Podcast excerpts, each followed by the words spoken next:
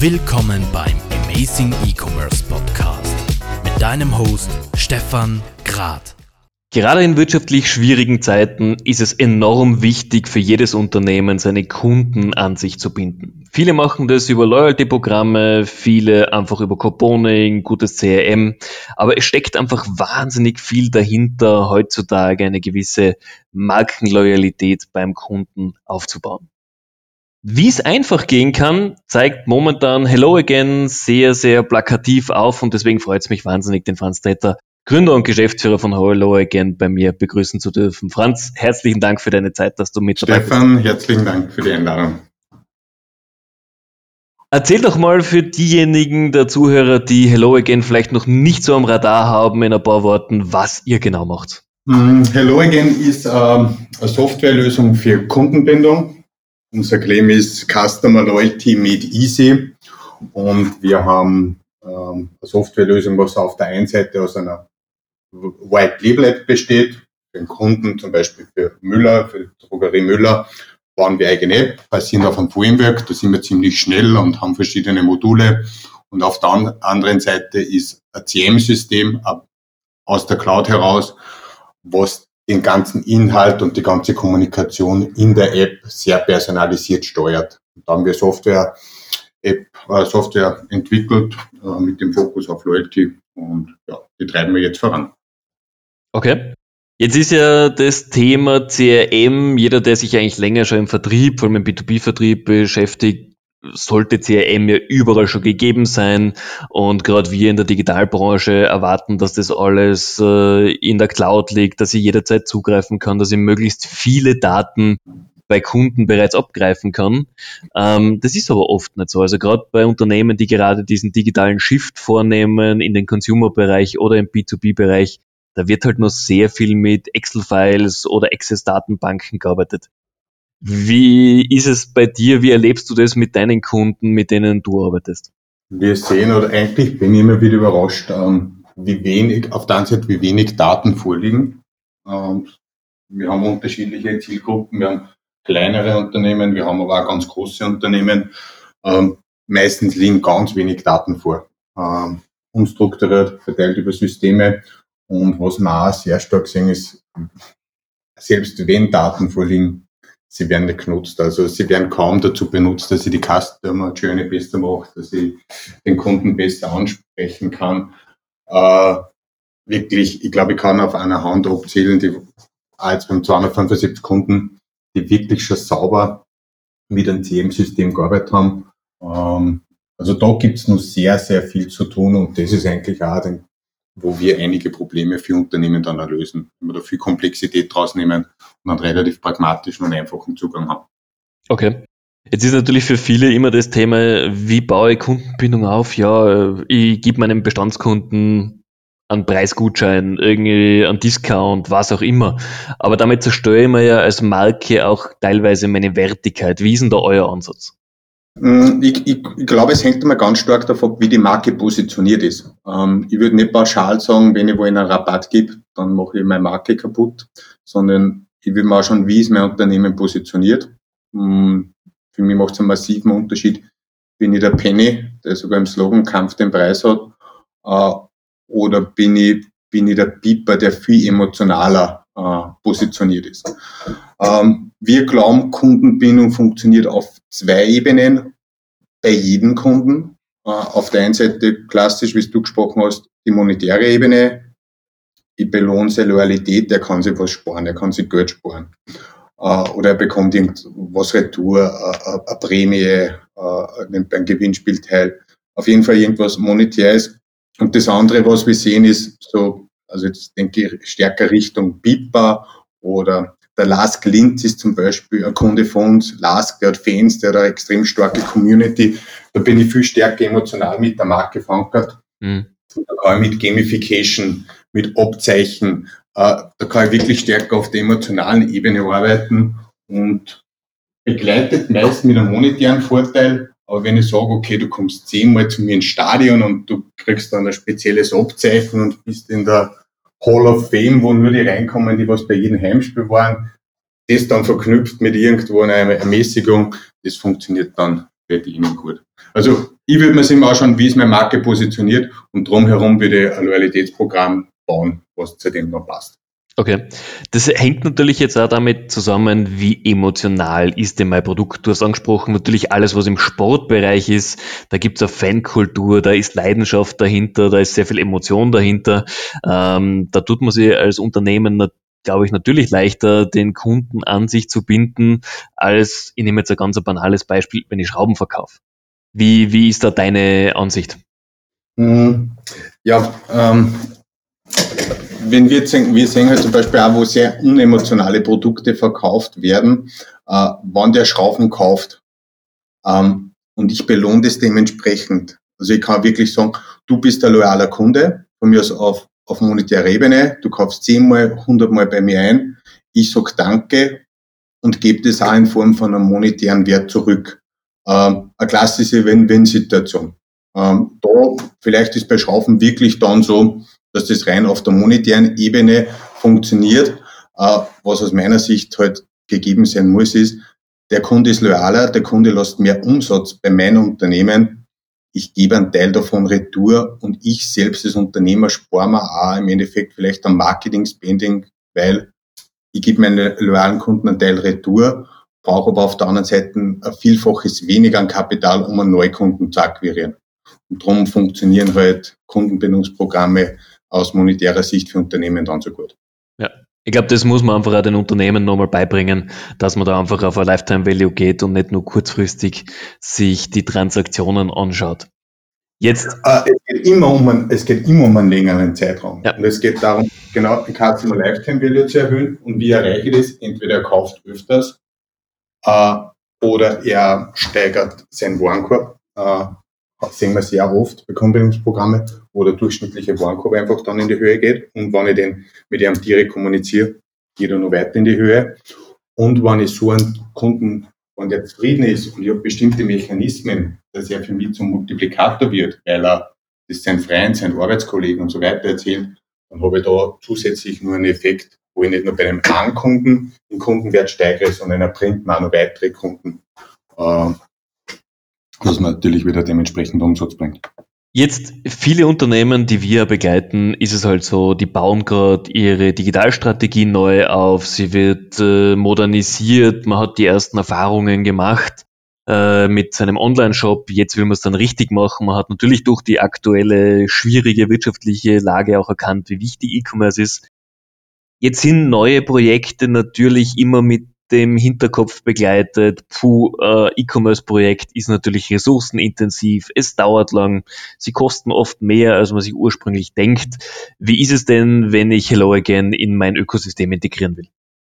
Hm, wir haben gestartet bei relativ kleinen Kunden, ähm, wo, wo das alles nicht funktioniert hätte. Wenn wir dort das Hello Again angeklopft hätten bei einem, bei einem Friseur mit drei Niederlassungen, äh, und sagen, hey, wir müssen da jetzt einmal in, ans CM-System, äh, das hat er meistens gar nicht, müssen wir sie anbinden, wir müssen in die Kasse rein, äh, wir haben dann ein Jahr Entwicklungszeitraum, das könnte er wieder leisten, noch, noch, noch wäre das irgendwo für Jahren intern steckbar. Mhm. Ähm, wir haben versucht, weitestgehend, also wir haben ein Baukastensystem entwickelt, das CM-System, das ist im Großen und ganz fertig, es wird konfiguriert für den Kunden, egal jetzt für für einen Friseur mit drei, zehn, hundert Filialen bis hin zum Müller aus dem ganzen Haus gestellt. Das geht sehr schnell. Da muss man halt die Leute dann dementsprechend einschulen. Also das digitale Mindset in der Company muss man auf jeden Fall schaffen. Okay. Wird ein bisschen dauern. Ähm, das gleiche auch bei der App. Da haben wir einen Baukasten. Also da sind die Implementierungszeiten kurz. Wir haben, wir haben natürlich Schnittstellen zu anderen Systemen. Das dauert dann meist ein bisschen länger. Aber um zum Beispiel Punkte zu sammeln, bei uns äh, scannt man einfach bei der Rechnung den RKSV, den QR-Code, der auf der Rechnung ist. In Österreich ist seit ein paar Jahren auf jeder Rechnung ein QR-Code. Wenn ich die, ähm, die App habe, sagen wir zum Beispiel in Oberösterreich vom Resch und Frisch, da laden wir die Resch und Frisch App aber. Sowas kann man realisieren in zwei, drei, vier Monaten. Dann ist die App live. Dann registrieren wir in der App, ich scanne diesen QR-Code und dann werden die 10 Euro Umsatz automatisch in, in Treuepunkte umgewandelt. Wir brauchen keine Integration mhm. in die Kasse, das ganze Couponing, das, die Watcher, das läuft alles digital über unser System. das zeige ich bei der Kasse her, das wird dort entwertet und durch das sind wir relativ schnell und haben ähm, ja, eine schnelle Time to Market, würde ich sagen. Merkt ihr bei euren Kunden, dass gerade jetzt im Jahr 2020 die Akzeptanz beim Konsumenten sich erhöht hat für Loyalty-Programme oder ist die Nutzung ungefähr gleich, wie es davor schon war? Gut, wir sind jetzt, also ich beschäftige mich seit sechs Jahren, seit sieben Jahren intensiver mit digitaler Loyalität. Also wir wollten, wir sind von Haus aus den digitalen Weg gegangen. Ähm, der Loyalitätsmarkt wächst im Jahr durchschnittlich um 25 Prozent. Das ist jetzt der Wert äh, klassisch aus der Marktforschung. Das ist ja schon echt aus. Wir haben, merken ganz andere Dynamik. Ähm, wir merken drei Dynamiken eigentlich, ähm, warum das Thema Kundenbindung so wächst. Einerseits Gesellschaft, das sieht man in Österreich, wird wechselbereiter. So eine natürliche Loyalität, wie es es vielleicht vor 10, 20 Jahren gegeben hat, wo du immer zum gleichen Friseur gegangen bist, die geht zurück die Vergleichbarkeit steigt, das Angebot steigt. Also Unternehmen müssten auch irgendwo zusätzliche Anreize schaffen, um in den stärker umkämpften Markt äh, behaupten zu können. Ähm, das Zweite, was wir sehen, wir sehen halt die ganze Kundenbindungsthematik wird digital. Klar, ihr E-Commerce ist Satz, rein digital, aber wir helfen vielen Unternehmen, die vorrangig stationär unterwegs sind, einmal den Shift zu digital den Konsumenten am Smartphone abzuholen auf dem digitalen Medium. Und wir glauben halt, das Smartphone ist das wichtigste Medium, ist wichtiger wie das Geldbörse. Früher bei meinen Kunden habe ich schauen müssen, dass ich ins Geldbörse alleine komme und jetzt muss ich schauen, dass ich mit meiner Marke aufs Smartphone komme. Mhm. Und warum es auch aus unserer Sicht so relevant wird und Kundenbildungsprogramme sowohl für Unternehmen wie auch für Konsumenten stärker nachgefragt werden, ist, die Informationsflut steigt. Ich als Konsument, weil ich kriege, ich, wie viel Newsletter, kriege, weiß ich, viel Postmailings mit der Postwurf, da geht's Postwoche bei mir fast jetzt mal über. Äh, ich möchte schauen, dass ich nur mehr relevante Informationen kriege. Das andere drei. Und wenn ich meinen Kunden kenne und die schicken mir relevante Informationen durch, dann ist die Wahrscheinlichkeit, dass ich durchdringe, äh, höher und ich als Konsument nehme die Information eher auf. Und da muss ich auch meinen Kunden kennen. Und das geht in die Richtung, in Österreich, ganz pragmatisch. Jö hat gestartet, Payback ist nach Österreich gekommen wir haben einen brutalen Wachstum. Also das Thema an sich äh, wächst gerade massiv. Jetzt, äh, ich wollte da gar nicht zu groß darauf eingehen, nachdem du das jetzt aber erwähnt hast. Wie ist denn der Mitbewerb bei euch aufgestellt? Ich meine, wie du gesagt hast, Jö ist quasi allgegenwärtig natürlich, äh, mit allen Vor- und Nachteilen, muss man ganz offen sagen. Payback ist da, ist aber nie eigentlich dort angekommen, wo sie hin wollten. War das am Anfang ein Thema für euch, wo du überlegt hast, soll ich es machen, soll ich es nicht machen? Oder war das klar für dich, okay, das sind ganz andere Lösungen, wir gehen unseren Weg? Ähm, ja gut, wir waren, ich glaube, ich habe gestartet vor sechs Jahren. Hello Again gibt es jetzt seit dreieinhalb, bald vier Jahren Markt. Also PBQ hat vorgestartet, äh, nach uns gestartet. Ähm, wir haben sich jeweils gefreut, wie die am Markt gegangen sind. Ähm, weil es einfach den Markt belebt, weil das Kundenbindungsthema mehr diskutiert wird. Es gibt halt einen großen Unterschied. Payback und wir haben eine Plattform geschaffen, wo verschiedene Marken drunter zusammengefasst werden. Jetzt kann man sagen, das ist ein Vorteil, wie ich als Konsument kann beim Billa, beim Pipa, beim Penny überall meine Jöpunkte sammeln und kann sie überall einlösen. Ob das immer jeder so versteht, bezweifle ich. Äh, kenne nicht so viele, die das 100% durchblicken. Ähm, wir haben keine Plattform geschaffen, sondern wir versuchen fürs Unternehmen eine eigene Community aufzubauen. Community sage ich deswegen, weil es ja nicht nur Punkte sammeln ist, sondern weil es mehr ist, weil es auch eine bestimmte Markenwelt geht. Und wenn ich jetzt der Müller bin, dann kann ich sagen, entweder ich klinke mit einer Payback oder in Deutschland in die Deutschland-Kartennetzwerk ein oder ich schaue, dass ich das Müller-Logo fix auf das Handy bekomme, meine eigene Welt. Ich kann direkt mit meinen Kunden kommunizieren, kann am Sonntag eine Push-Benachrichtigung ausschicken, wenn er draufklickt, kommt er sofort in den Online-Shop. Ich schaffe so eine Verschmelzung von meinem stationären Handel mit dem Online-Handel und kann drumherum so eine 360 Grad Custom Experience schaffen.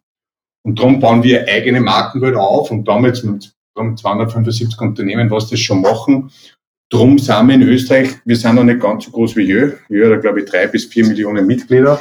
Wir sind auf einem guten Weg dorthin, äh, sind, glaube ich, da so gesehen die Nummer zwei jetzt in Österreich, was, was die Nutzer und die Kunden angeht, äh, gehen aber einen anderen Weg. Wir glauben daran, dass das Beste ist, so seine eigene Community aufzubauen. Ich komme mit meiner Marke stärker durch. Ich bin der Überzeugung, für den Biller wäre es wesentlich besser, wenn er den Piper Bonus Club hätte, anstatt dass ich so eine Jö-Bonuskarte jetzt austeile, weil einfach die, die Verbundenheit von Frauen zu Piper, zur Marke Piper viel höher ist, wie wenn ich da den Umweg gehe über, über so eine Plattform. Und mit dem Weg waren wir ehrlich gesagt ganz gut. Darum bin ich froh, dass der ganze deutsche Markt gerade ein bisschen in Bewegung ist, dass sie da viel tut. Das hilft uns im Geschäft massiv. Okay. Na, das ist, glaube ich, etwas, man, für mich war immer eigentlich so die DM-Card, der, der Vorzeige-Bonus-Club in Österreich. Ähm, war, es gibt es sowieso in Österreich die zwei Lager, entweder beim Piper-Kunde oder DM-Kunde, dazwischen gibt es selten was. Ähm, aber der DM Club war für mich einfach der, der immer funktioniert hat. Du hast deine Karten gehabt, du hast genau gewusst, was du kriegst.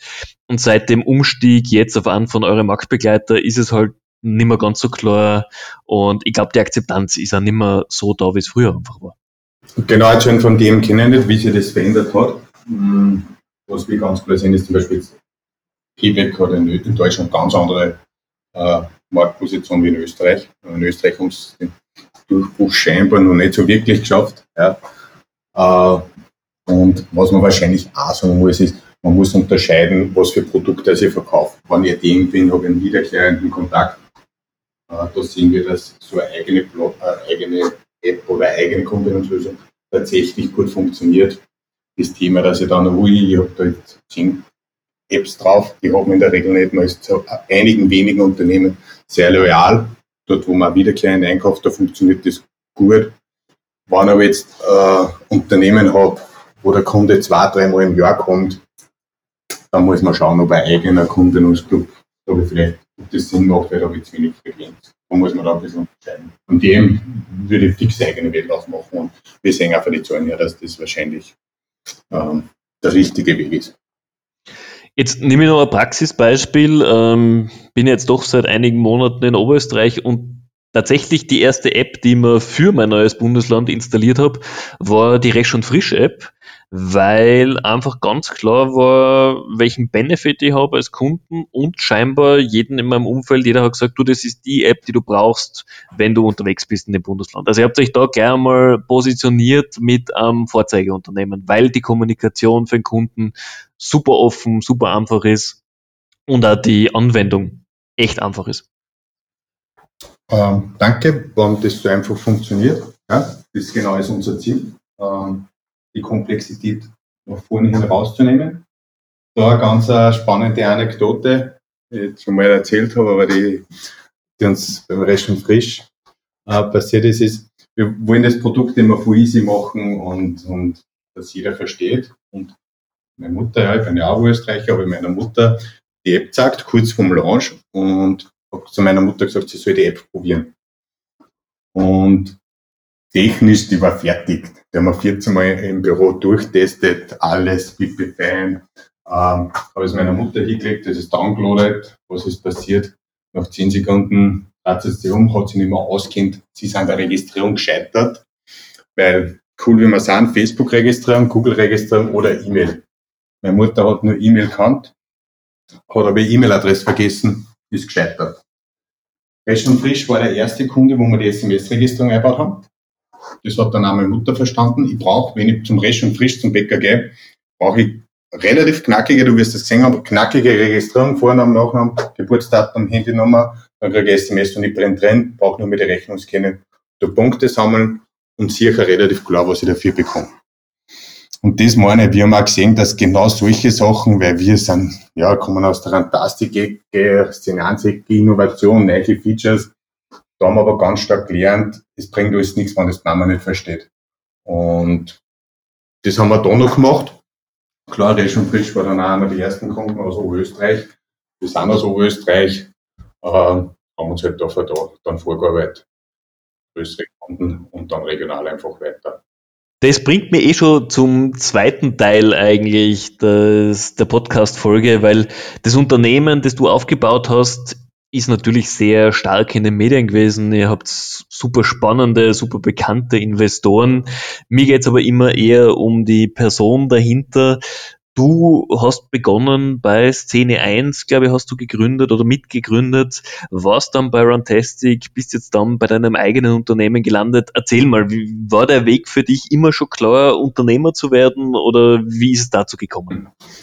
Ich bin ein Wirtsbub. Ähm, das heißt, ich habe ein bisschen unternehmerisches Denken, habe ich einfach von der Hand mitgekriegt. Also ich bin mal schon in der HTL, der hat andere CD einmal gebrannt, ähm, ich habe dann Homepages programmiert, ähm, habe immer geschaut, dass man neben der Schule ein bisschen Geld dazu verdient und hat dann unter anderem halt einen auf Kirchen, der äh, auf einer Veranstaltung getroffen, der fotografiert mit der ersten Digitalkamera. Also einer der ersten Olympus, 300.000 Pixel. Keine Megapixel, sondern Pixel waren das noch. Das war der Joe Vogelsam, der fotografiert und der hat so eine Eventplattform aufgebaut. Und ja, längere Story auf jeden Fall haben wir uns dann, habe ich für ihn was programmiert und haben halt schrittweise so, das war noch nicht Szene 1, das war der Vorgänger für Szene 1, haben schrittweise die Plattform aufgebaut, haben das dann einmal neu, neu aufgesetzt und haben einen dritten Kollegen, den Rudolf Ramhaupt, dazu geholt und haben die Event-Community Szene 1 aufgebaut, haben bis zu 1000 Events im Monat, haben wir fotografiert, das heißt, überall Fotograf, extrem viel Traffic, extrem viel Content und haben dann gelernt, eine Event-Community aufzubauen. Das heißt, dass der Wert jetzt nicht einfach nur im Content liegt, sondern wenn sie die Leute registrieren, dann gehen sie jeden Tag live chatten miteinander. 80% von Traffic war am Schluss Community-Traffic, nicht Foto- und Event-Traffic. Die haben wir aufgebaut, zu einer der größten Plattformen. Wir haben da 230 Millionen Seitenaufrufe gehabt jetzt Monat. Also wir waren da im Überranking anhand der Seitenaufrufe auf Platz 1 in Österreich und haben halt das dann auch monetarisiert haben aber dann auch wieder, äh, ja, wir sind dann wieder geschrumpft. Facebook hat uns äh, starkes Asset, also unseren Community-Traffic auch wieder abgehauen, also so ungefähr wie jede andere Community-Plattform in Europa. Wir haben das Glück gehabt, dass wir mit der Eventvernetzung nur ganz gute Positionierung gehabt haben ähm, und haben dann dort, das war der Startzeitpunkt, wie ich auf das äh, Loyalitätsthema gekommen bin, dort auch begonnen, für Diskotheken Apps zu bauen. Und Diskotheken haben das Problem gehabt, ähm, oberösterreichischer Club, der hat Unmengen an Geld investiert, dass er sich eine Facebook-Community aufbaut, viele Likes, beziehungsweise damals eine Gruppe. Und der hat dann das Thema gehabt, dass über Nacht Facebook ihm die Gruppen abgedreht hat, weil das äh, hat der gegen die Guidelines widersprochen und haben gesagt, ja, du kannst ja deine Fanpage aufbauen und wenn deine Postings dann äh, nach wie vor nur deine Fans erreichen will, dann musst du oben ein bisschen ein Werbebudget reinhauen. Und das war der Zeitpunkt, wo der Club dann gesagt hat, ich investiere lieber in meine eigene Community. Da haben wir die erste App gebaut, dann habe ich im Club einchecken können, habe ich für jeden Besuch 100 Punkte gekriegt. Wenn ich früher im Club war, 150 Punkte. Äh, wenn ich äh, das auf Facebook geteilt habe, nur mehr 100 Punkte. Das war eigentlich der Startpunkt zum Loyalitätsthema. Parallel dazu haben wir Szene 1 responsive gemacht. Das heißt, wir haben das Layout so gebaut, dass auf ein Tablet, auf ein Smartphone und auf ein äh, PC gut ausschaut. Und da habe ich ein Newsletter ausgeschickt und dann hat man der Geschmandner Florian zurückgeschrieben, ob ich das nicht für Fantastik auch machen könnte. Da haben wir dann drei Jahre zusammengearbeitet, mit ihm gemeinsam dann am Produkt für Fantastik gearbeitet. Dann ist, glaube ich, der Adidas-Moment gekommen. Und ja, da habe ich gedacht, ja, so Szene 1, ja, läuft. Das hat äh, betreut mein Kollege. Ich habe da so eine Doppelrolle gehabt, Szene 1 Geschäftsführer und bei Fantastik ein paar Agenten. Und dann habe ich das wird Zeit für was Neues, habe dann dem Flo erzählt, hey Flo, hm, ich starte mit einem neuen Projekt durch. Ähm, Flo schaut mir an und sagt, was cool, wir sind dabei. Wir heißt die Fantastik-Gründer. Ich schaue ihn Flo an und sage, Flo, du weißt gar nicht, was wir machen, habe ich dann gar nicht erzählt. Ja, wird schon cool sein. Kommt da mehr auf die Leute drauf an, wie auf die Idee selbst. Und das war dann 2017, wo wir dann mit Hello Again gestartet sind. Ja, und seitdem geht's ganz gut voran, ehrlich gesagt. Ist ja ein spannender Werdegang, natürlich mit dem unterstützt. Du hast die richtigen Leute äh, gleich einmal äh, bei der Hand gehabt. Würdest du heute noch einmal genauso machen? Passt alles perfekt. Also jetzt, ähm, ich, ich schaue. Ich, ich würde es nur mehr so machen, ähm, was ich so gemacht habe. Da brauche ich nicht mehr überlegen, aber das Setup, ähm, auch mit meinen Mitgründern, auch ein bisschen Glück zugehört. Wir sind auf Vierer gespannt war allein grundsätzlich, wollte die Firma starten, wir drei, zwei Techniker und ein Vertriebler, wir haben das dann im Endeffekt zu vierten gestartet. mega Goldgriff. Also kann ich nur sagen, könnte besser nicht sein. Weil du brauchst ja immer ein Founder-Team. Äh, immer baut sich nicht Verlauf. Du hast da nicht immer nur jeden Tag Sonnenschein. Äh, das funktioniert so gut. Und genauso ja Fantastikgründer. Also 200 Prozent Support. Ich muss auch mittlerweile sagen, dass es halt auch wirklich Freundschaft ergeben, äh, darüber hinaus. Und für, mich, für uns kann es besser nicht laufen, also wir würden das genau wieder so machen. Okay. Das ist auf jeden Fall schon mal gut, gut zu hören. Was war denn seit dem Start jetzt äh, von deinem letzten Unternehmen dein wichtigstes Learning? Was ich bestätigt habe, als ich erst gesagt habe, ist, dass wirklich das Team, ähm, wir haben, wie wir vor vier Jahren mit Hello Again gestartet haben, haben wir nur äh, technisch ganz andere Gedanken gehabt. Wir, unsere Lösung war eigentlich anders. Wir hätten nur Terminals braucht bei jedem Point of Sale.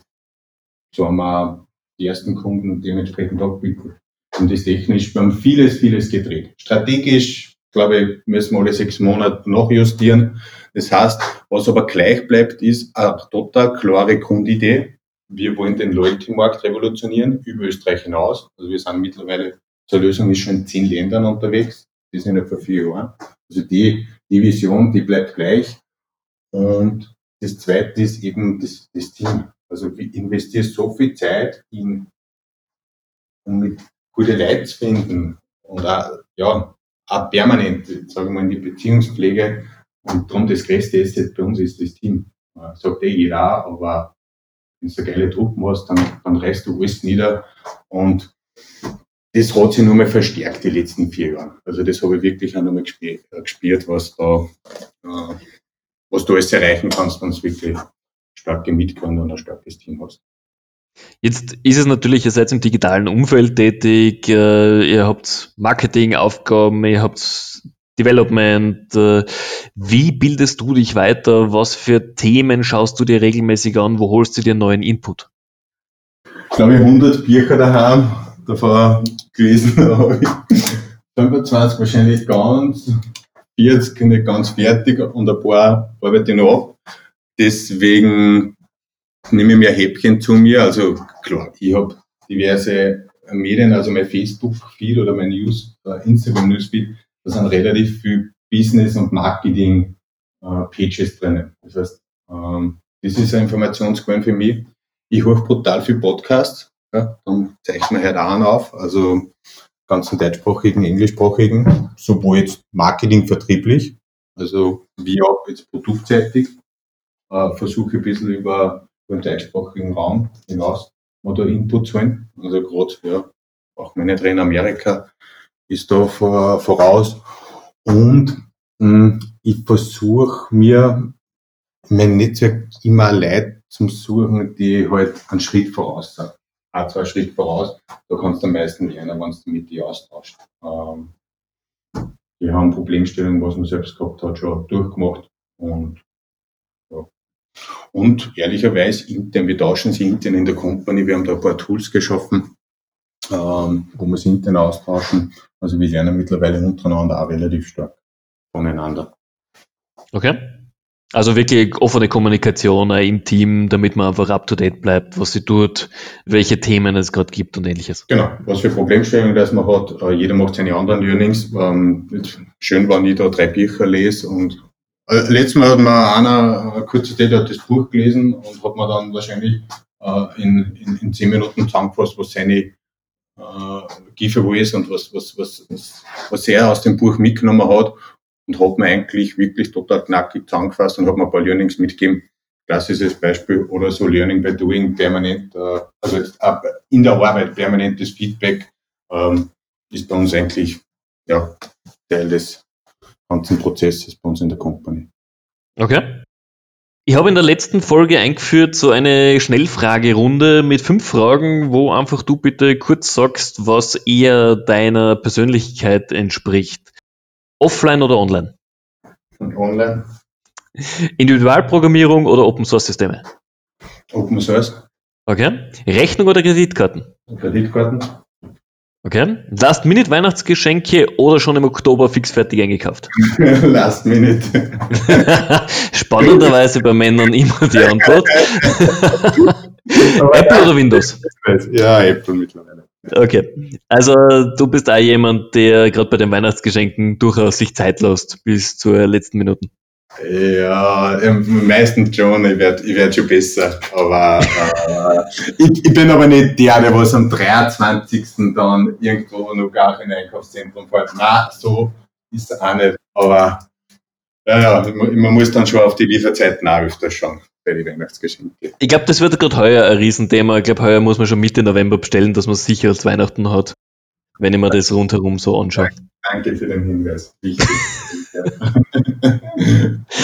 Franz, damit sind wir eigentlich schon bei der letzten Frage jetzt äh, für diese Folge angekommen. Jetzt das Jahr 2020 war anders. Für viele war es gut, für viele war es schlecht. Ähm, jeder, glaube ich, kann sich irgendwas aus dem Jahr mitnehmen. Was glaubst du, wie wird das Weihnachtsgeschäft, wie werden die nächsten sechs Monate werden? Mm, ich bin grundsätzlich Optimist. Ähm, glaube aber, dass die nächsten sechs Monate noch ein bisschen das Fahrt werden. Äh, ich glaube, bis Jänner jetzt, durch das, wie sich alles entwickelt, äh, ist die Stimmung einfach nur ein bisschen gedrückt. Ähm, ich glaube aber, was ich auch glaube, ist, dass dann im Frühjahr relativ schnell die ganze Stimmung, und sobald sich die Stimmung wieder ändert, glaube ich, kommen wir aus den ganzen Corona-Thematik auch wieder raus. Das hat man im Sommer, oder zumindest habe ich das gefühlt mitbekommen, dass im Sommer das Thema sehr schnell wieder weg war. Klar, mit wirtschaftlichen Konsequenzen muss man dann schrittweise wieder aufräumen. Wir haben das Glück in der Digitalbranche, dass es uns nicht so betrifft, dass wir jetzt auf der eher was äh, profitieren und gleichzeitig sehen auch wir jetzt, das haben wir auch gelernt, also uns hat es auch nicht ganz unberührt lassen, das Corona-Thema, aber wir können Unternehmen helfen, dass diese Corona-Krise wirklich Chance sehen. Also wir haben viele Kunden, die jetzt eine digitale Lösung einführen, jetzt die Zeit nutzen und ja, ähm, das hat sich blöd auch gestärkt aus der Krise ausgegangen, aber den digitalen Shift schneller machen und auch dementsprechend den Mehrwert dann noch mitnehmen können. Und darum bin ich, glaube ich, so Anfang nächsten Jahres, schauen wir mal, wie es wieder wird, äh, werden wir wieder mehr Spaß haben, glaube ich. Okay. Wenn jetzt jemand den Podcast hört und sagt, ja, das klingt super, Hello Again, wäre echt spannend für mich. Auf welcher Größenordnung ist es denn spannend, bei euch anzuklopfen? Ähm, ja, der Friseur, der was vielleicht allein drin steht, das wird sich nicht ganz so ausgehen. Unsere Kundenschicht ist, äh, also wir haben ein sehr modulares System, wir haben wirklich eine sehr standardisierte Lösung, was für einen, äh, für einen kleinen Friseur, sogar der, habe ich erwähnt, der Leberkas Pepe, bis zum Rest schon frisch, bis jetzt haben wir Enterprise-Kunden, der Müller, der ist in mehreren Ländern einsetzt. Also haben ein sehr mächtiges Dashboard, was aber so modular ist, auch mit Apps und standardisieren lässt einen Clan. Also Kunde mit 10, 20 Mitarbeitern, darf sich gern schon bei uns melden. Uh, einfach auf die Webseiten gehen, helloagain.at und uh, dann sitzen wir sie gern zusammen. Super. Franz, vielen, vielen herzlichen Dank für deine Zeit. Waren echt aber coole Insights mit dabei. Wenn jemand Fragen hat oder Interesse an eurem Produkt, kann er sich sicher jederzeit gerne bei dir melden. Stefan, herzlichen Dank für die Einladung und sehr gerne. Bis bald, wieder mal persönlich. Super. Ja, hoffentlich.